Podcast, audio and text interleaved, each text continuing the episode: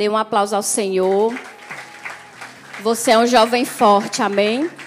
E eu quero chamar aqui nessa manhã para liberar uma palavra para o seu coração, uma palavra de destino. Isabela Rocha.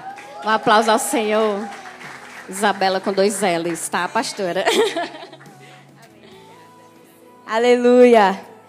Glória a Deus. Levante suas mãos onde você está nesse momento e comece a aclamar pela presença do Espírito Santo nesse lugar.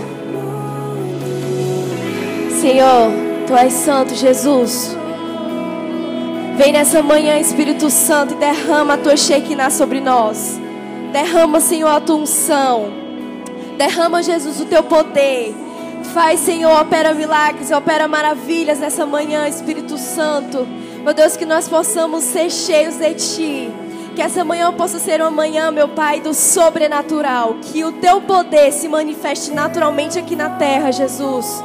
Que nós possamos construir nosso coração, nossa mente, nossa vida em Ti, Senhor.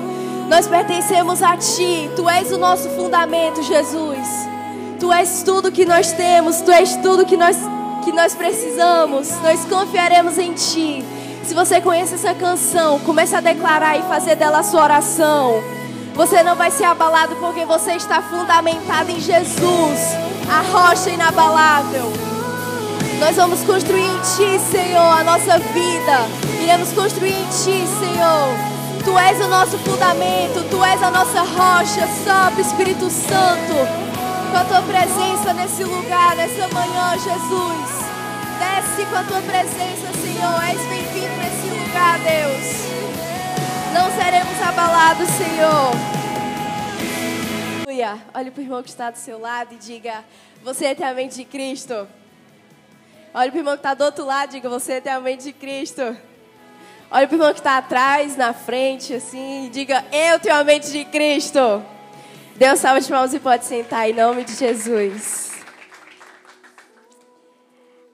Aleluia. Bom dia, gente. Bom dia. Ah, deixa eu abrir logo.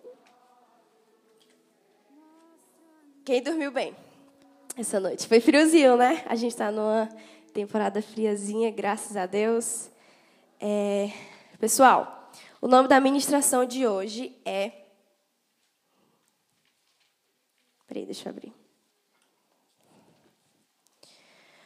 O nome da ministração de hoje é A Mentalidade Raiz. Diga, mentalidade raiz. Diga, eu tenho uma mentalidade raiz. Abra sua Bíblia no livro de Ruth, capítulo 4, versículo de número 13.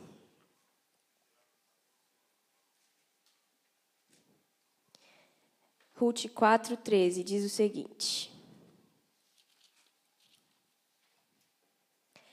Assim tomou Boaz a Ruth e ela passou a ser sua mulher, coabitou com ela, e o Senhor lhe concedeu que concebesse e teve um filho. Quem conhece a história de, de Ruth? Aqui. Quem não conhece a história de Ruth? A gente vai conhecer um pouco sobre ela. Nós falaremos sobre a mentalidade raiz. E Ruth foi uma, uma mulher moabita que, que viajou para Belém com sua sogra, porque seu marido faleceu. E aí, nesse novo território que ela veio, que ela chegou, ela, ela teve uma mudança de mentalidade, ela teve uma mudança de comportamento, houve uma mudança de vida, tanto para a sogra dela quanto para Ruth. E aí, nesse, nesse período, a gente vai estudar um pouco sobre o que aconteceu e ela ela passou a ter a mentalidade do reino. Então a primeira coisa que a gente consegue aprender com a história de Ruth é que Ruth, ela foi para Belém. E aí ela não, eles não tinham nada, elas eram pobres. Noemi e Ruth. Noemi era sogra de Ruth. Elas não tinham nada, elas eram pobres. E aí Ruth decidiu um dia ir para o campo começar a colher o resto que caía do pessoal. Tinha um campo lá, eles escolhiam trigo. E aí, quando você vai colhendo trigo, vai caindo, certo? Ruth, ela foi, ela foi pro, pro campo e disse: Não, eu vou ficar recolhendo esses restos.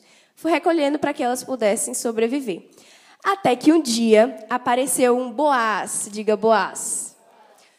Por isso que quem já ouviu na, na igreja alguém falando assim, Deus vai mandar um Boaz na sua vida. Quem já viu isso? Quem, quem nunca entendeu o que isso quis dizer? Deus vai mandar um Boaz na sua vida. O que é um Boaz? É um homem que vai abençoar. Quem foi Boaz para Ruth? Foi um homem que abençoou ela. Por quê? Ruth não tinha nada, era pobre, com Noemi, naquela época, né, as, as mulheres, elas, querendo ou não, precisavam da proteção de um homem. E aí Boaz chegou para Ruth, casou com ela e teve uma família, deu ela uma descendência. Então, Ruth, uma moabita, isso é, ela não era, não, era do povo de Israel, ela perdeu o marido dela, ela estava viúva, ela não tinha terra, ela não tinha dinheiro, ela não tinha nada, só tinha uma sogra que também estava meio ruim das pernas.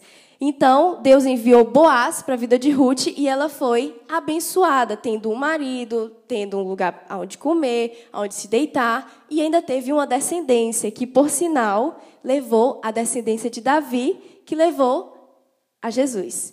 Então, Ruth, ela foi uma mulher abençoada por Deus através da vida de Boaz.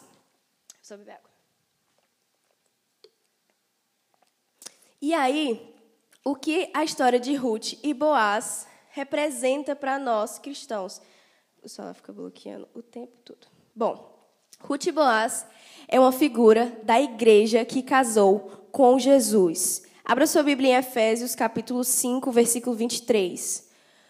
Quando o jovem recebe a Jesus, ele também recebe a mentalidade dele, porque afinal é um casamento. Quando a gente aceita Jesus, a gente está estabelecendo um casamento com ele. Então, junto com ele, vem a mentalidade. Em Efésios 5, 23 diz o seguinte: Porque o marido é o cabeça da esposa, como também Cristo é o cabeça da igreja. Quando nós é, decidimos entregar nossa vida para Jesus, Jesus passa a ser o cabeça da nossa vida. Ele passa a tomar de conta. Já não vivo mais eu, mas Cristo vive em mim. Não somos mais nós. Não é, não é mais o que pensamos, não é mais o, o que a gente quer fazer, não é mais por nossa conta, não é mais por conta própria, mas é por Jesus, o, o, o cabeça. Ele se torna o cabeça. Ele que dá o direcionamento, ele que dá a direção, ele que diz para onde a gente tem que ir, para aonde a gente vai ter que chegar. Quando a gente decide entregar a nossa vida para Jesus, existe um casamento. E nesse casamento, o cabeça é Jesus. Não somos nós. E aí, no. Em 2 Coríntios, capítulo 10, versículo 4 e 5, vocês não precisam abrir, diz o seguinte: Porque as armas da nossa luta não são carnais, mas poderosas em Deus para destruir fortalezas. Destruímos raciocínios falaciosos, diga raciocínios falaciosos, e toda arrogância, e toda arrogância que se levanta contra o conhecimento de Deus. E levamos cativo todo pensamento à obediência de Cristo. Diga, levamos cativo todo pensamento à obediência de Cristo. Quando a gente quando a gente casa com Jesus, quando a gente começa a ter uma vida de relacionamento com Jesus, a primeira guerra que a gente vai passar é a guerra na mente. É a batalha no campo da mente. A gente começa a ter uma uma uma mente mais conflitosa, mais duvidosa. A gente, as, as meninas lá atrás estavam conversando e comentei, né, que o que eu vejo muito na nossa geração é que é uma geração que tem às vezes, bastante dúvida, principalmente quando você é novo convertido. Ah, qual música eu devo ouvir? Qual roupa eu devo usar agora que sou crente? Tem, tem essa de moda, moda crente, moda gospel? Como que eu devo falar? Como eu devo me comportar? Ah, mas eu posso, eu posso beber, eu posso ingerir bebida alcoólica? Ah, mas eu posso usar drogas? Porque, pasmem, existem crentes que defendem o, uso das drogas, né? Que eu posso ser crente, mas eu posso fumar maconha de vez em quando. Então, quando a gente começa, quando a gente aceita Jesus, existem conflitos, a primeira guerra que a gente tem é a guerra na mente. A gente começa a, a ter o conflito uh, na nossa mente, a gente fica, meu Deus, como eu vou me comportar? Como eu vou agir? O que eu vou fazer agora? Eu sou crente, mas é cringe, é, é vergonhoso dizer que eu sou crente. A gente começa a ter esse conflito. Esse meu amigo, ele não está ele não está me ajudando, ele não está agregando na minha vida. Eu tenho, eu tenho que me desfazer das, das, amizades, eu vou ter que ficar sem amigo, vou ter que ficar sem ninguém, eu tenho que procurar uma pessoa perfeita, eu tenho que ser perfeito. Quem já teve essas questões, essas perguntas? Meu Deus, será que eu tenho que fazer isso? Será que eu tenho que, que ouvir essas músicas? Será que eu tenho que falar dessa maneira? Será que eu tenho que me comportar desse jeito? Quando a gente entrega a nossa vida para Jesus, a primeira guerra que existe é a guerra na nossa mente.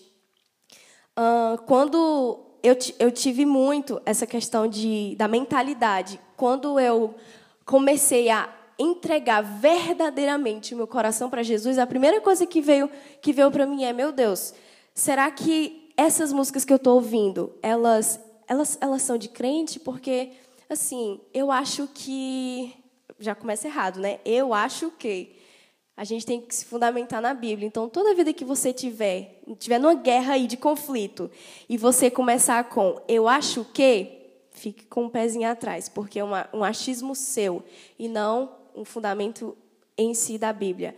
Então, eu, eu ouvi a música do mundo. Nossa, eu estou no processo de libertação, graças a Deus agora. Eu ouvia Justin Bieber, amava. As meninas sabem aí. Justin Bieber, Harry Styles, Shawn Mendes. Gostava de tudo isso. Eu, aí eu, eu, pensava assim, ó, por exemplo, tem a Ariana Grande.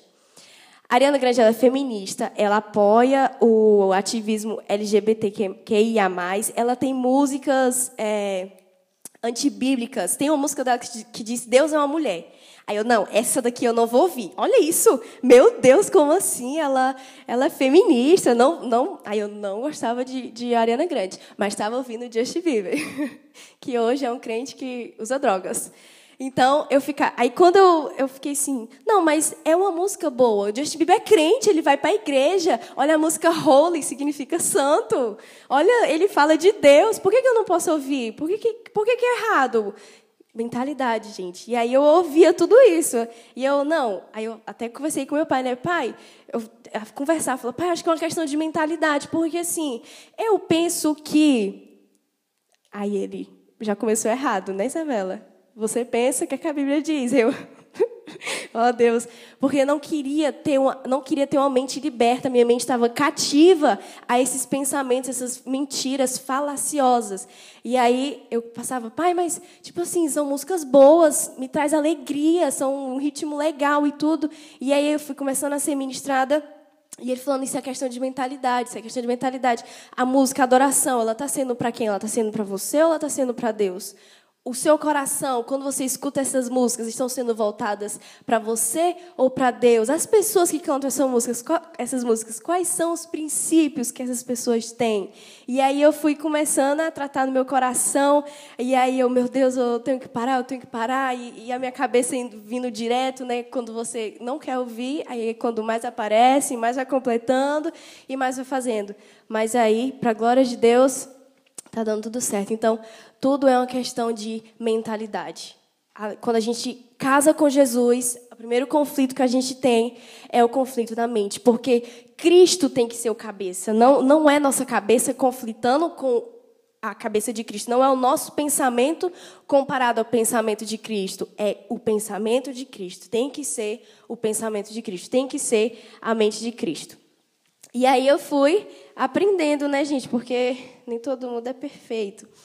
E hum, a gente precisa destruir esses raciocínios falacionais, esses argumentos que aparecem na nossa, na nossa mente que querem deixar o pensamento de Cristo de lado e dizer: não, eu acho que está certo porque me faz bem, então é, é, eu faço.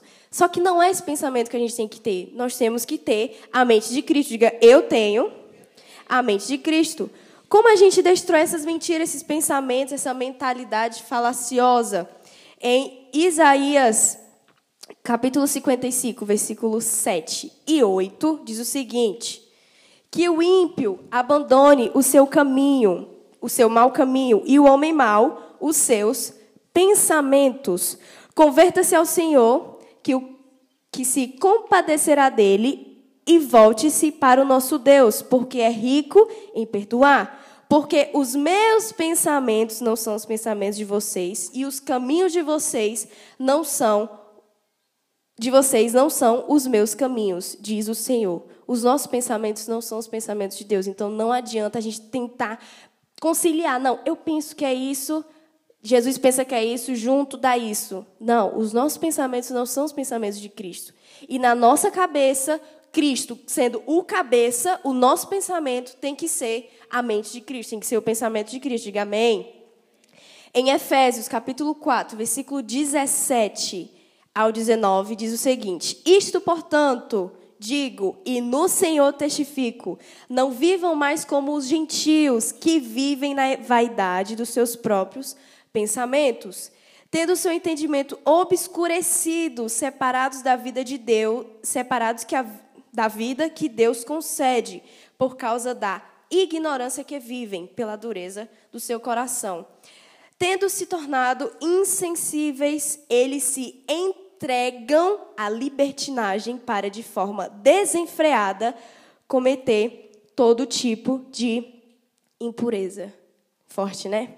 Aqui fala: não vivam na vaidade dos seus próprios pensamentos, não vivam é, cativos à sua própria mentalidade, não vivam cativos aos seus próprios pensamentos. Por quê? Porque esses pensamentos, eles, eles te entregam, eles te levam ao caminho da libertinagem e a cometer todo tipo de impureza. A libertinagem, ela é a, a, a libertação sexual, digamos assim. É você poder ter a sua liberdade sexual do jeito que você quiser. Um exemplo de, da libertinagem é os, as feministas e os homossexuais. As feministas que querem fazer tudo com quem quer que seja, ou com o que quer que seja, e os homossexuais que também querem ter uma vida é, de sexualidade liberta. Né?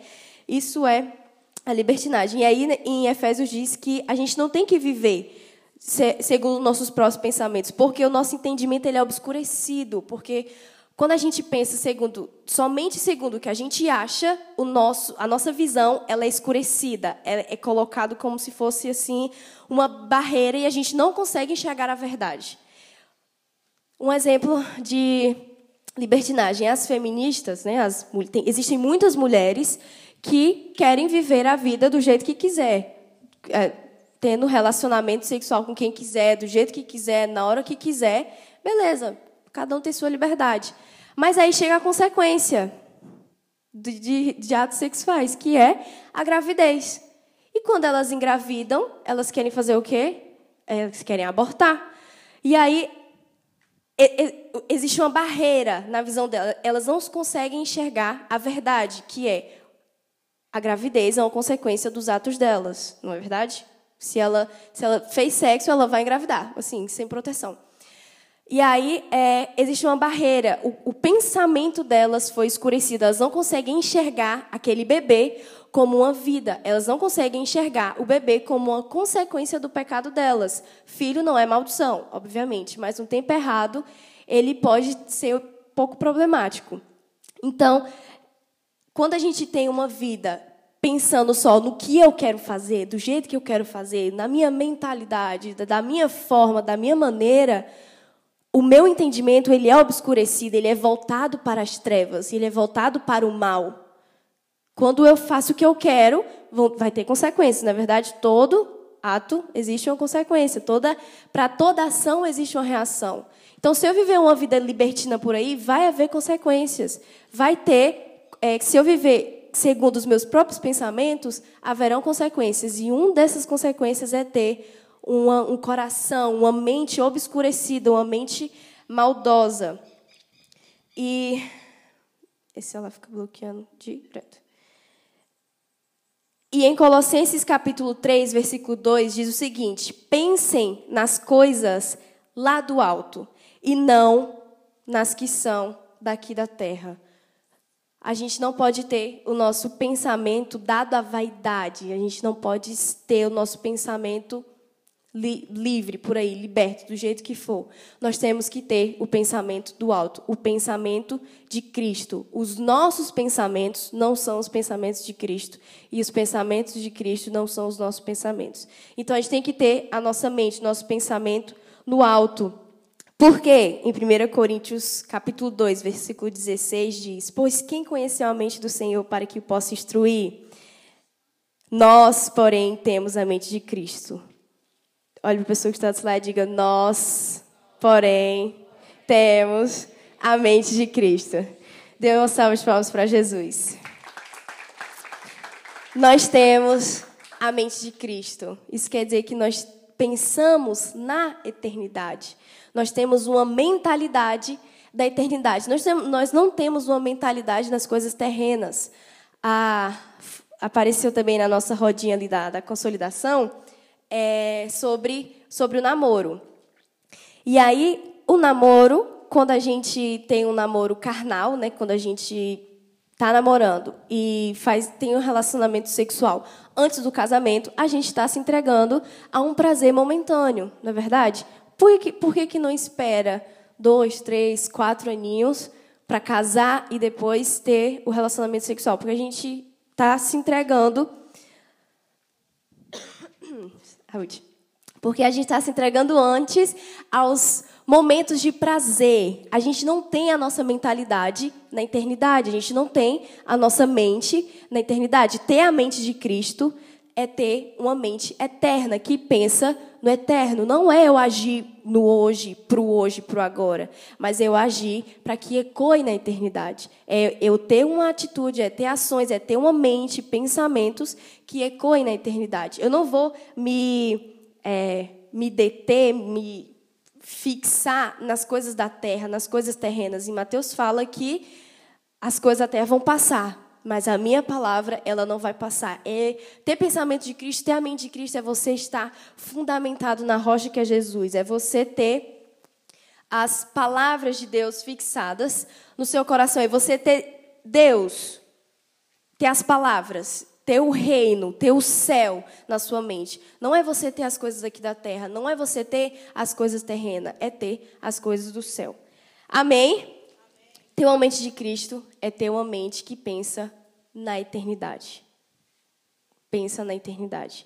Você não pensa no agora, você você não destrói momentos no agora, você não troca prazeres momentâneos agora. Você pensa na eternidade. É por isso que nós estamos aqui entregando os nossos jovens dias ao Senhor. Amém? Glória a Deus. Porque nós temos uma mente na eternidade. A gente sabe que se eu entregar esses, esses pequenos momentos de prazer para o Senhor, se eu renunciar à minha própria carne, à minha própria vontade, eu sei que eu vou combater o bom combate e quando chegar no final, eu vou receber a recompensa da minha vitória. Amém? Como ter uma mentalidade raiz? Olha a pessoa que está atrás de você e diga: como ter uma mentalidade raiz?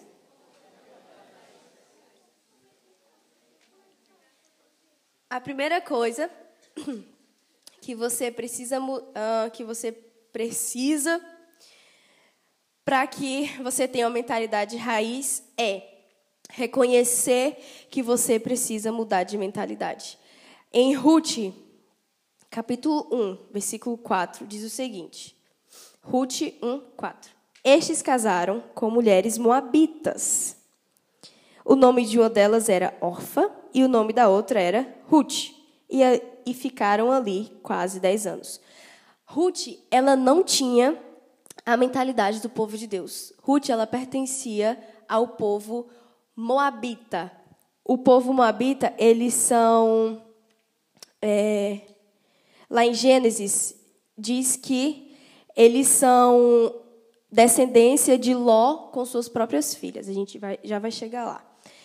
E ela, ela não, ela não tinha a mentalidade do reino. Ela não tinha a mentalidade do povo de Deus naquela época.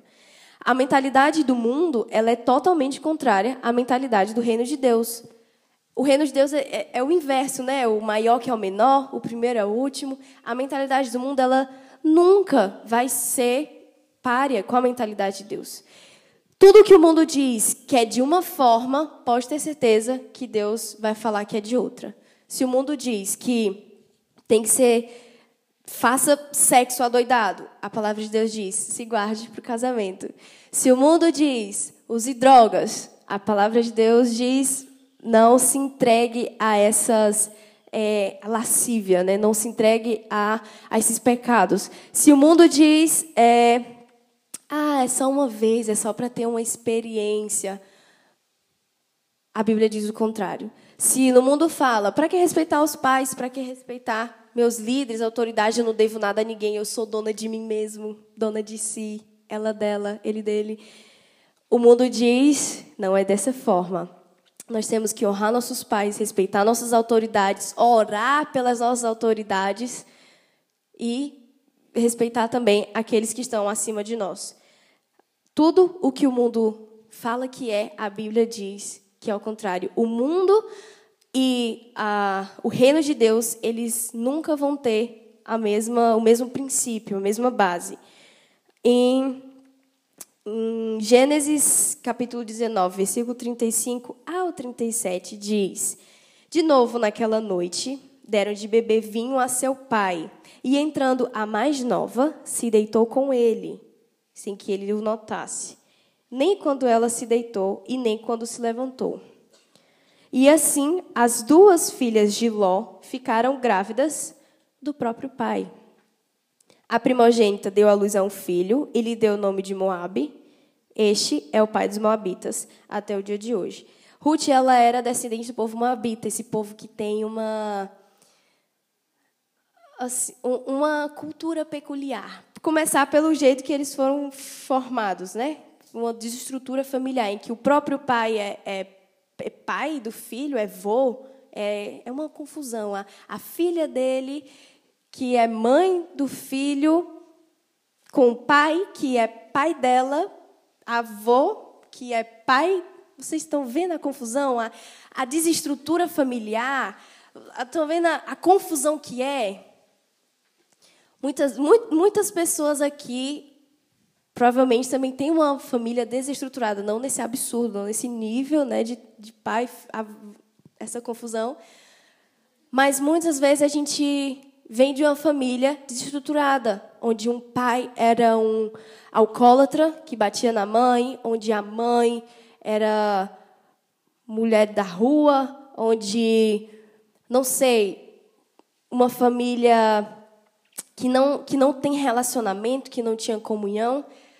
Graças a Deus, para a glória de Deus, agradeço todos os dias a minha família, ela é graças a Deus, assim, bem, ela é estruturada. Eu tenho meus pais, tenho minha mãe, eles se amam, eles me amam, amo eles, é tudo normal. Mas eles já não vieram de uma família como a nossa.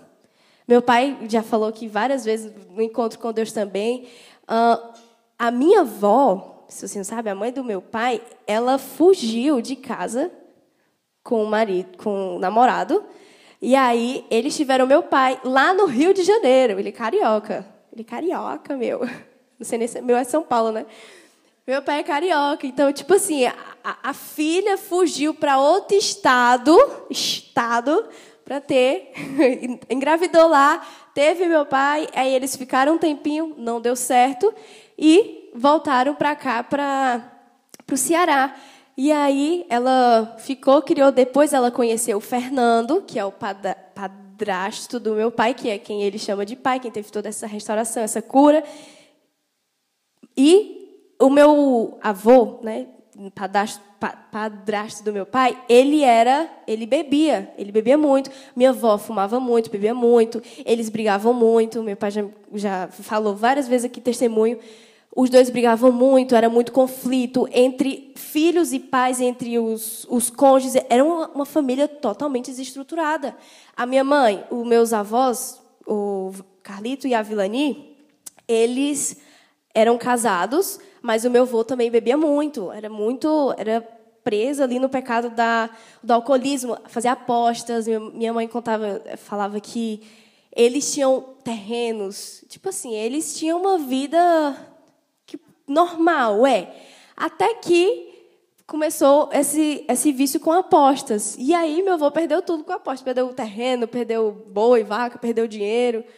Perdeu tudo, literalmente. Então, eles dois vieram de uma família desestruturada, né? De adultério, traição, de ambos os lados. Mas essa desestrutura familiar, essa, essa desestabilização da casa, do lar, não foi o que definiu a vida deles. Se você tem uma desestrutura familiar, se você não tem uma família estruturada, se não tem é, um relacionamento saudável com seus pais, esse, esse, essa sua história, esse seu testemunho, ela não vai definir a sua família, a sua família que virá.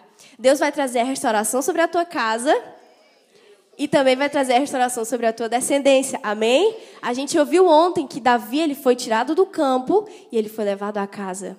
Nesse final de semana, Deus está trazendo a restauração na tua casa. Deus tem falado muito forte com relação à família e ainda vai ser falado muito mais vocês se preparam, porque está vindo aí coisa boa. Tudo vai começar na tua família. Vai começar com você. Se você tem uma família desestruturada, que a mudança comece em você, que a mudança de mentalidade comece a partir de você. O, meus, o, meus, o meu pai, ele comentou ontem que ele começou a pedir a bênção. A, o casal, né, o, a meu avô e minha avó, eles, eles eram ainda desestruturados, mas a mudança começou com meu pai. Hoje a minha avó, ela já citou a Jesus, ela não bebe, não fuma. O meu outro avô, ele ia para a igreja, que eu não tenho mais contato com ele. Ele ia à igreja, ele já chegou a morar com a gente. Enfim, teve toda uma restauração familiar. Na parte da minha mãe, minha avó é crente, irmãzinha do fogo, do reteté, ali gosta. Ela disse na igreja domingo, ela, meu Deus, eu achava que ia ser arrebatada. a irmãzinha gosta do fogo. E meu avô também está indo para a igreja. Então, a restauração familiar na tua casa vai começar a partir de você. E tudo isso porque houve uma mudança de mentalidade. Diga amém. O povo moabita, o povo da, de Ruth, eles cultuavam a Baal. Eles faziam orgias, eles eram um povo entregue a, aos prazeres carnais. É, era cultura do povo de Baal, Baal fazer sacrifício humanos, entregavam crianças, homens, mulheres, faziam sexo ao ar livre, pegava as estátuas, beijava, acariciava, fazia tudo que não presta naquele povo. Esse era o povo, essa era a história de Ruth. O povo dela veio dessa desestrutura familiar, essa bagunça, essa confusão na família, veio dessa cultura cultura é, hipersexualizada, de libertinagem, de, de, de tudo que é pecado, tudo de impureza, imoralidade sexual. Mas esse testemunho não foi o que definiu o destino e a história de Ruth. Porque a partir do momento que ela mudou de mentalidade, ela teve um encontro com o reino de Deus. Vamos continuar aqui. Deus ele vai restaurar a tua família, amém? E tudo isso vai começar na sua mentalidade que está enraizada em Cristo Jesus. Diga amém. Ter a mente de Cristo é não ter a própria mente. É a gente lida com tantas mentes, tantas cabeças, tantas vozes durante o nosso dia, com tantas opiniões e às vezes a gente não escuta a opinião de Jesus. Às vezes a gente não escuta o pensamento de Cristo, que é aquilo que a gente tem que estar escutando. A gente Tá com problema? Aí chega para todo mundo. Meu Deus, o que fazer com esse problema? Chega para amiga, amigo, tio, avô, cachorro, até o papagaio, para saber qual a opinião dessa pessoa e a gente esquece de correr a Cristo. A gente esquece de ouvir o pensamento de Cristo. Então, a quem você tem recorrido? Quando, quais são, qual o pensamento que você tem tido? São os seus pensamentos, o que você quer fazer do jeito que você quer fazer, que te melhor? Beneficie, ou você tem procurado os pensamentos de Cristo, pensamentos do alto? Se você tem deixado o cabeça, que é Jesus, tomar de conta desse casamento, tomar de conta dessa aliança que você firmou com Jesus? Uma mente poluída, uma mente cheia de moralidade, uma mente cheia de mentira, cheia de engano, essa não é a sua mente, amém? Reconheça que você precisa de mudança. Reconheça que você precisa mudar sua mentalidade. Reconheça que, que nós somos uma natureza pecaminosa e por isso nós entregamos a Cristo tudo o que somos, inclusive nossos pensamentos. Então, nossa mentalidade tem que ser a mente de Cristo. Diga eu tenho a mente de Cristo. Segundo, a primeira é reconheça que você precisa mudar de mentalidade, reconheça que que você precisa ter uma mente enraizada em Jesus Cristo e segundo, decida ter a mentalidade raiz. Ruth, ela decidiu mudar de mentalidade. Você muda quando você decide. A primeira coisa que Ruth reconheceu é ela foi, ela foi com Noemi para onde Noemi estava. Ela reconheceu que precisava haver uma, uma mudança de mentalidade. A Ruth aqui está representando o casamento entre Cristo e a igreja. Ruth sendo igreja e Cristo sendo o Boaz. Decida ter a mentalidade raiz. Em Ruth, capítulo 1, versículo 16, diz o seguinte: Ruth 1, 16. Pode abrir a Bíblia de vocês. Ruth 1, 16 diz o seguinte: quem abriu diz eu.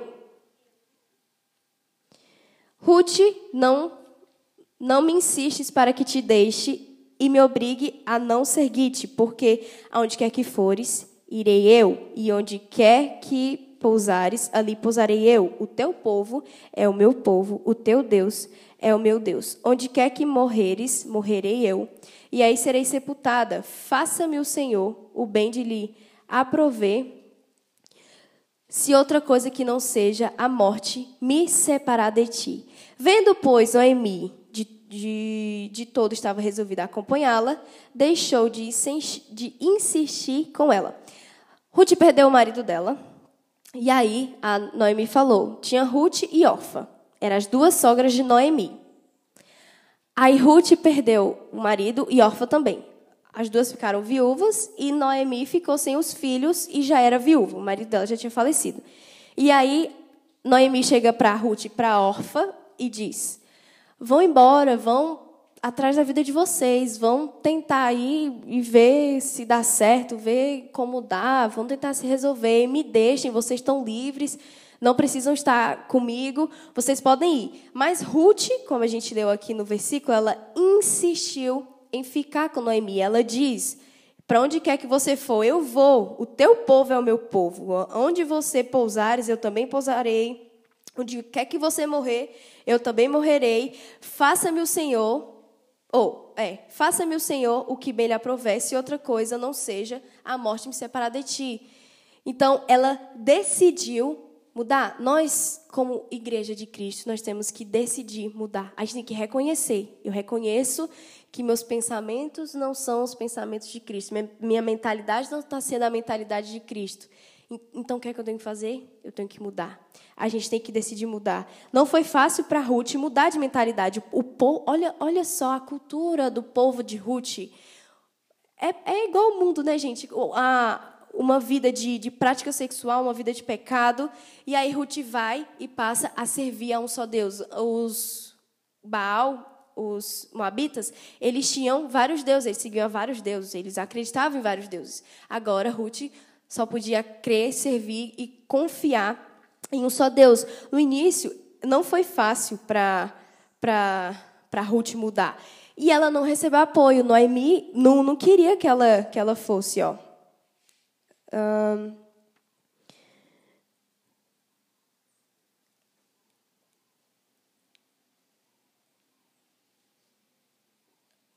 no versículo 11, diz assim: Porém, Noemi disse: Voltai, minhas filhas, porque ireis comigo?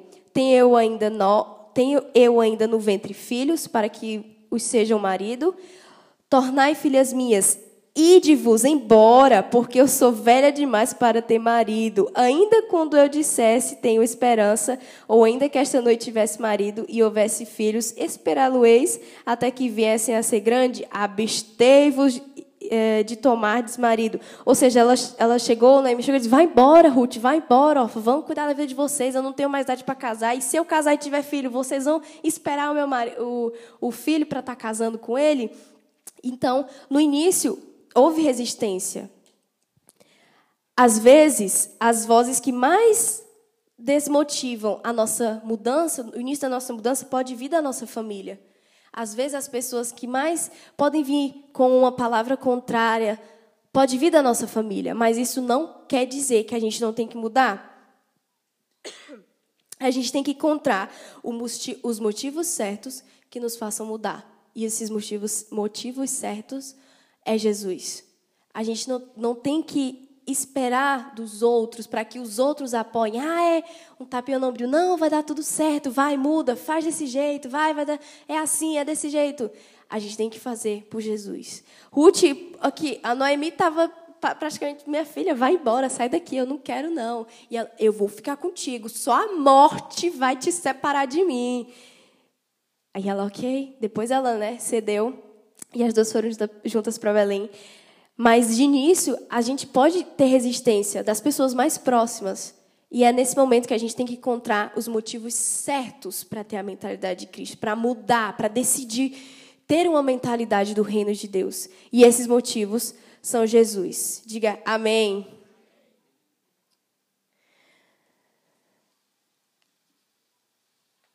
Desenvolva a prática da mente de Cristo. Terceiro, Olhe para a pessoa que está do seu lado e diga: desenvolva a prática da mente de Cristo. Primeiro, reconheça que você precisa mudar sua mentalidade, que você precisa mudar a mente. Segundo, segundo, quem lembra? Decida, decida mudar, decida ter a mentalidade raiz. Ruth decidiu mudar de mentalidade. Você muda quando você decide. E terceiro, desenvolva a prática da mente de Cristo, da mentalidade raiz. Ruth desenvolveu uma mentalidade do reino. Ela passou a servir, ela passou a obedecer, ela passou a ter atitudes de uma nova mentalidade. Ela passou a ter uma vida totalmente diferente de tudo aquilo que ela vivia com o povo moabita agora ela viveu uma vida totalmente diferente. Isso aconteceu com a gente também, não é verdade? Quando a gente era do mundo, a gente tinha uma mentalidade, tinha uma forma de pensar, e quando a gente passou a servir a, a, a Jesus, a gente passou a ter outra forma de vida, outra forma de pensar, não é verdade? A gente não é o que falamos, você não é o que você fala, você é o que você pratica. Não adianta dizer, ah, eu tenho a mente de Cristo, eu tenho, eu tenho pensamentos do alto, ah, eu tenho, eu só, eu só penso em Jesus, Jesus, só quero você, só penso em você. Pensamentos do alto, mas as nossas atitudes condizem o contrário. Aí eu digo, não, eu só penso em Jesus, mas quando chega o primeiro problema, a gente quer tomar controle, a gente começa a ficar preocupada, a gente começa a xingar tudo, perder o, o controle, o autodomínio, o domínio próprio, a gente começa a ter conflitos. Não, não são os pensamentos de Cristo, não são as decisões, o direcionamento de Cristo. Então, a gente não é o que falamos, a gente é o que a gente faz. Quais são as sete práticas do jovem com a mentalidade raiz? Pergunte à pessoa do seu lado, diga quais são as sete práticas do jovem com a mentalidade raiz.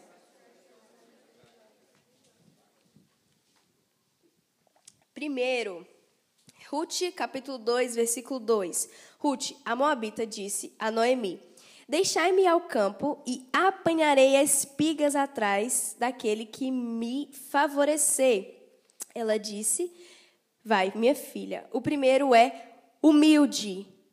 A Ruth, ela começou pequena, com um trabalho inferior. Ela recolhia aqui, ó, o, o resto, né, que eu falei, o que caía, que o pessoal deixava cair, ela apanhava. Não despreze os pequenos começos. Esse final de semana é o final de semana de novos começos na sua vida, amém? De novos começos, a restauração da tua família, de restauração da tua vida, de, de o primeiro passo que você está tomando para ter uma intimidade com Deus, de ter um relacionamento íntimo e profundo com Deus. Diga amém. Ruth, ela começou pequena, ela começou humilde. O mundo, ele não quer ela começou, ela começou, ó, Ruth começou trabalhando pequeno, inferior. Ela foi atrás. A gente não tem nada. Ela pegou, foi atrás. Não, eu vou pegar nem que seja o que está caindo do ombro do pessoal, essas essas espigas aqui. Ela foi atrás, ela foi, ela trabalhou. O mundo ele não quer que a gente trabalhe. Quem já ouviu falar do nem estuda nem trabalha, o jovem nem nem?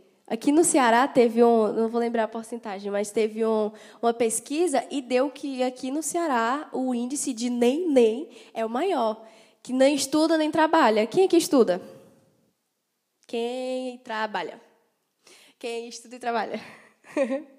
Quem não faz nada? Não precisa não. Não, não vamos nos submeter a isso.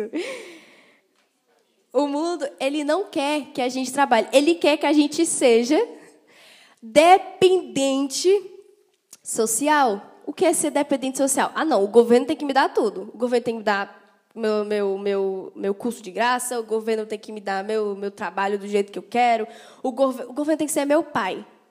Hoje, muitas pessoas elas defendem é, pautas em que o governo tem que dar tudo. Não, o governo tem que, tem que fornecer tudo para a minha vida, ele tem que ser meu pai. Tem tudo que eu preciso, o governo tem que me dar. A gente não pode ser dependente social, a gente não pode se depend, ser dependente da sociedade, se escorar nos outros. Ah, não, o outro vai, ele faz.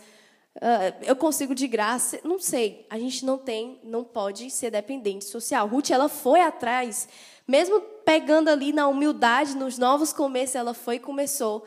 Ela foi fazer, ela trabalhou, ela estudou. Então, jovem, essa a gente escuta muito isso, né? Estuda, jovem. Trabalha, jovem. Vai atrás de correr da tua vida. O trabalho, ele é uma das é, virtudes que dignificam a vida do homem, do homem como humanidade. Então, não dependa, não se escore na sociedade, não se escore nos outros. Vá atrás você mesmo de, de sustentar aí os seus, os seus, os seus luxos, né? Vá atrás de sustentar uh, você mesmo. Estude e trabalhe, e não despreze os pequenos começos. Dois, ela era respeitosa. No capítulo 2, versículo de número 7, diz o seguinte: Versículo número 6, perdão. Respondeu-lhe o servo: Esta é a moça moabita que veio com Noemi da, na terra de Moabe. Disse-me ela: Deixai-me rebuscar espigas e ajuntá-las entre as gavelas, após os segadores. As, após segadores. Assim ela veio, desde pela manhã até agora, está aqui. Está aqui, menos que um, menos que um pouco esteve na choça. Bom, a segunda coisa é que a Ruth ela é respeitosa, ela respeitava as autoridades. O Boaz, que era o dono da terra em que ela estava recolhendo trigo, chegou para ela e falou assim: essa é a moça que veio com, com Noemi? E aí ela pediu permissão, deixa eu, eh, deixa eu recolher aqui os, os, os trigos, os pigos. Ela foi respeitosa, ela respeitava a autoridade. Nós temos que respeitar as autoridades, nós temos que respeitar nossa liderança, nós temos que respeitar nossos pais, nós temos que respeitar nossos líderes. Existem pessoas que estão na acima da gente, que são nossas autoridades, e a gente tem que respeitar. Às vezes a gente não concorda, mas a gente tem que respeitar, tem que obedecer. A, quem tem a mente de Cristo é obediente, a gente vai chegar nesse ponto. Ter a mente de Cristo é ser uma pessoa que respeita autoridades é ser uma pessoa que respeita os líderes, respeita os pais, acima de tudo, que são seus maior, o maior líder né, que a gente tem. Então, Ruth, ela foi respeitosa. Três, Ruth é esforçada. A gente leu aqui no versículo 7. Ela veio aqui desde pela manhã e até agora está aqui.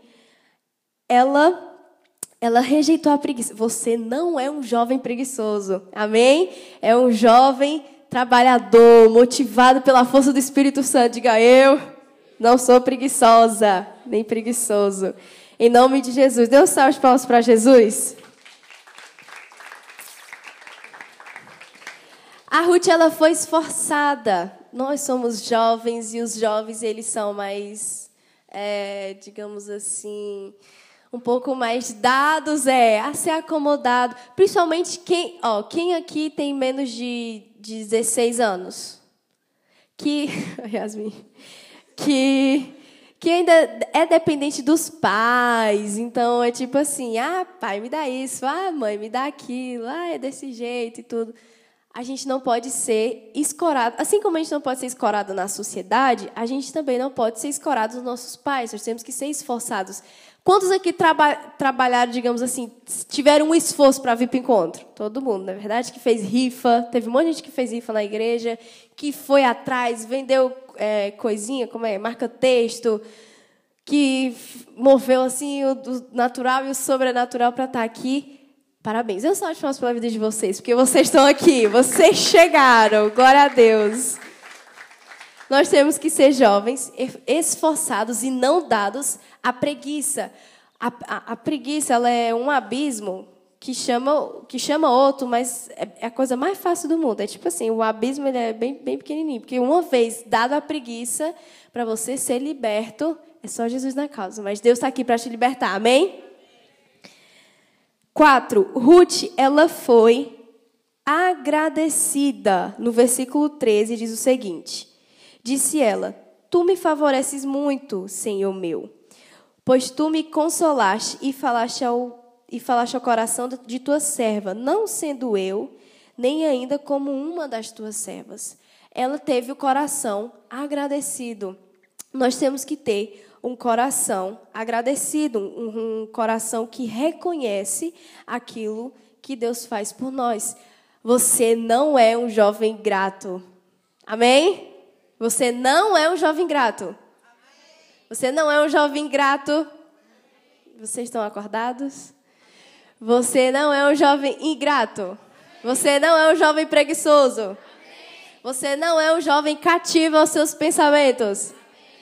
Glória a Deus. De, de, diz glória a Deus aí. Gosto de zoada. Diz aleluia.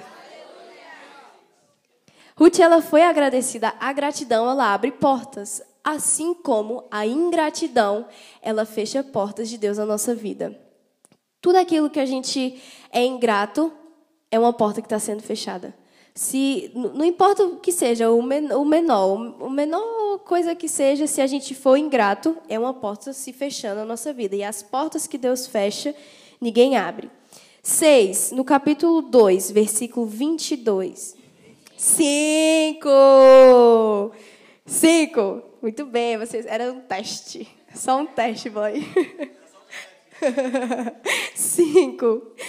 Ruth era generosa. No capítulo 2, versículo 18, diz o seguinte: Tomou e veio à cidade e viu sua sogra o que havia apanhado, também o que lhe sobejara, depois de fartar-se, fartar-se tirou e deu à sogra. A Ruth ela era generosa e por isso ela prosperava. Ela prosperava para cuidar dos outros. A Ruth ela não tinha mente só no eu, no que eu vou comer, no que eu preciso.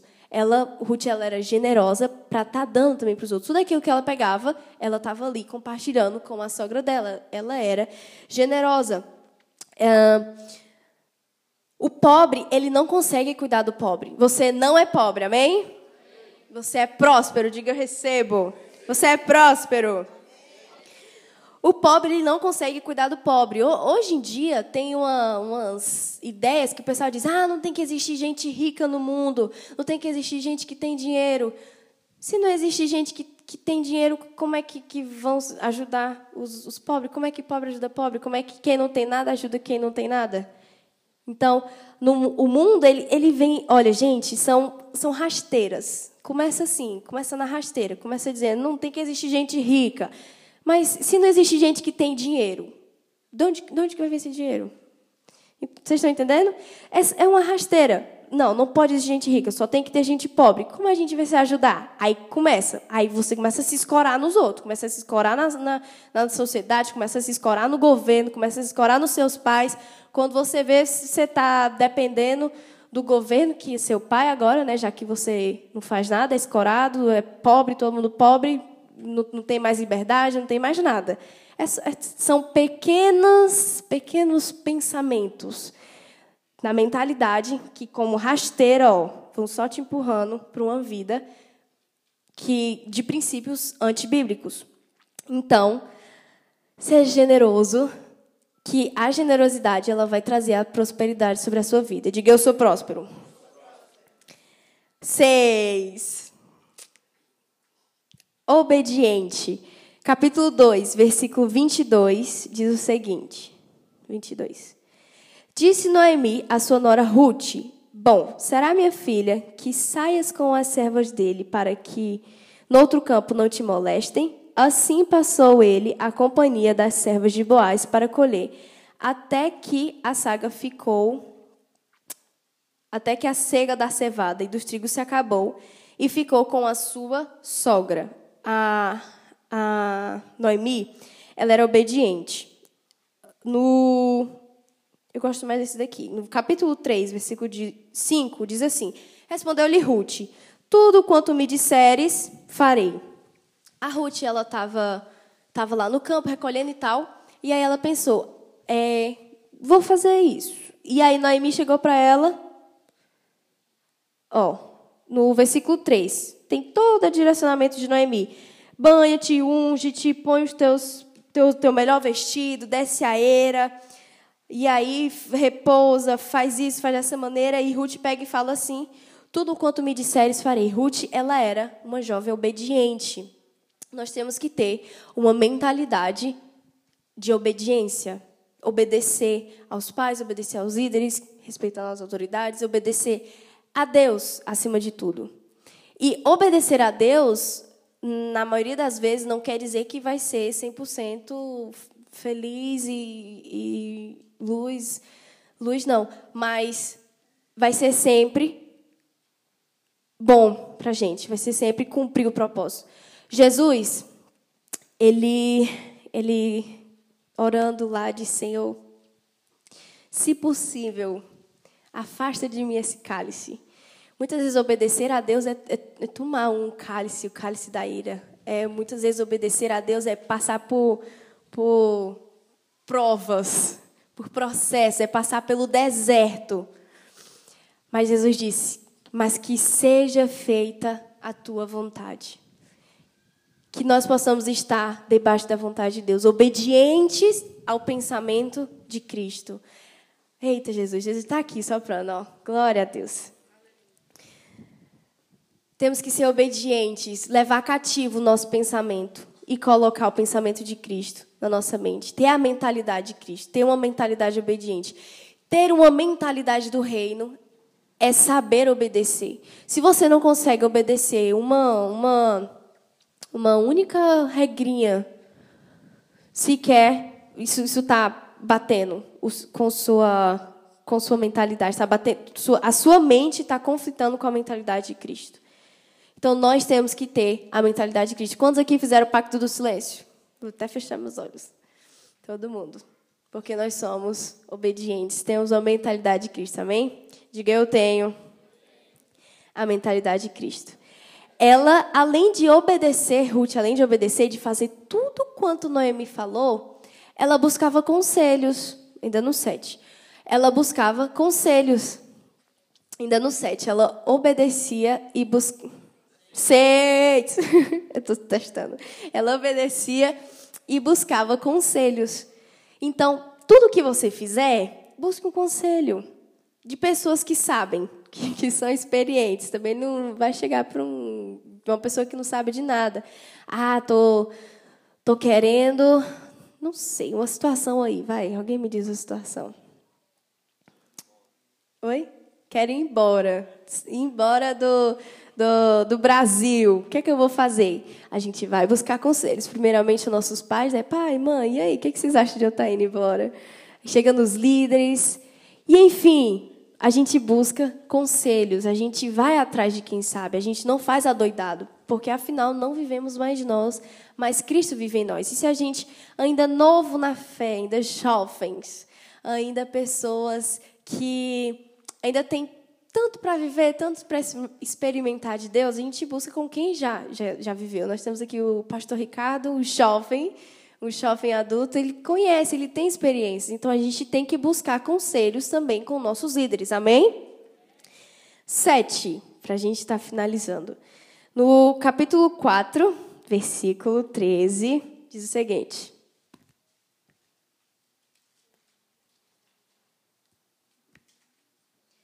Assim tomou Boaz a Ruth, e ela passou a ser sua mulher. coabitou com ela e o Senhor lhe concedeu que concebesse e teve um filho. Sete, diga familiar. As sete atitudes práticas do jovem com mentalidade de raiz, a sétima é familiar. Ruth, ela fez uma família que gerou o rei Davi e logo depois gerou o rei Jesus. Deus quer trazer uma restauração familiar sobre a tua casa, sobre a tua vida, amém? Ele, ele vai começar em ti. Deus já, quem, quem já está sentindo o coração assim, Deus tratando, Deus lavando, e olha que a gente ainda está sábado de manhã, ainda tem mais hoje, ainda tem mais mais tarde, mas Deus já está começando a restauração na tua casa, na tua família, na tua vida e na tua mente. Nós temos a mentalidade de Cristo não pertencemos a nós, nossos pensamentos não pertencem a nós, mas pertencem a Cristo. Então, quais são as sete atitudes práticas do jovem com a mentalidade raiz? Um, diga, humildade. Forte, gente, eu gosto de zoada. Humildade. Dois. Dois. Respeitosa. Três. Esforçada, vai. Três. Quatro. Quatro. Cinco. Generosa. Cinco. Cinco, gente. Generosa. Seis. Qual cinco? Qual seis? Seis. Sete. Fique de pé em nome de Jesus. Deus vai trazer sobre você as práticas do jovem com a mentalidade humilde. Você é um jovem humilde, diga amém. Não despreze os pequenos começos de Deus na tua vida. Não despreze começar na humildade. Não despreze começar é, são nos, é nos pouquinhos, é de degrau em degrau que a gente vai chegando, é de, de passo em passo. A gente não consegue subir uma escada chegando lá no último, uma escada alta, né? Chegando lá no último. São passinhos, não despreze os, os, pequenos começos, os começos de Deus na tua vida. Então, não despreze esse começo agora, da tua mentalidade, da mudança da tua mentalidade, que gire, nessa manhã, gire uma chave na tua mente, para que você possa entender que você tem a mente de Cristo. Diga, eu tenho a mente de Cristo. Fala bem alto assim para registrar no mundo espiritual, para os demônios ouvir. Eu tenho a mente de Cristo. Aleluia. Você é um jovem que pratica o respeito. Você é respeitoso. Você é respeitoso com seus líderes, com suas autoridades, com seus pais. Diga amém, eu recebo. Você é um jovem esforçado. Você é um jovem esforçado. Diga amém, eu recebo. Você é um jovem agradecido, com coração cheio de gratidão. Você é um jovem generoso. Você é um jovem obediente, que obedece, que segue os princípios da palavra de Deus. Jovens que cumprem, que andam no caminho dos princípios de Deus, que possuem a mente de Cristo e por isso obedecem à vontade do Pai. Mesmo que, que possa ser doloroso, mesmo que possa ser carregar uma cruz, mesmo que possa ser uma dificuldade, você continua obedecendo ao Senhor. Amém? Quantos aqui são jovens obedientes? Você é um jovem obediente. E sete, você é um jovem que tem a restauração familiar. Diga amém. E uma restauração familiar na tua casa e na tua descendência. Diga amém, eu recebo. Levante suas mãos e comece a falar: Senhor, mente de Cristo. Eu quero ter tua mente. Não pertenço mais a mim. A mim. Não sou mais eu mas Cristo que vive em mim. Em nome de Jesus, Senhor. Vem nessa noite, vem nessa manhã, Espírito Santo, com a tua presença, Deus. E enche meu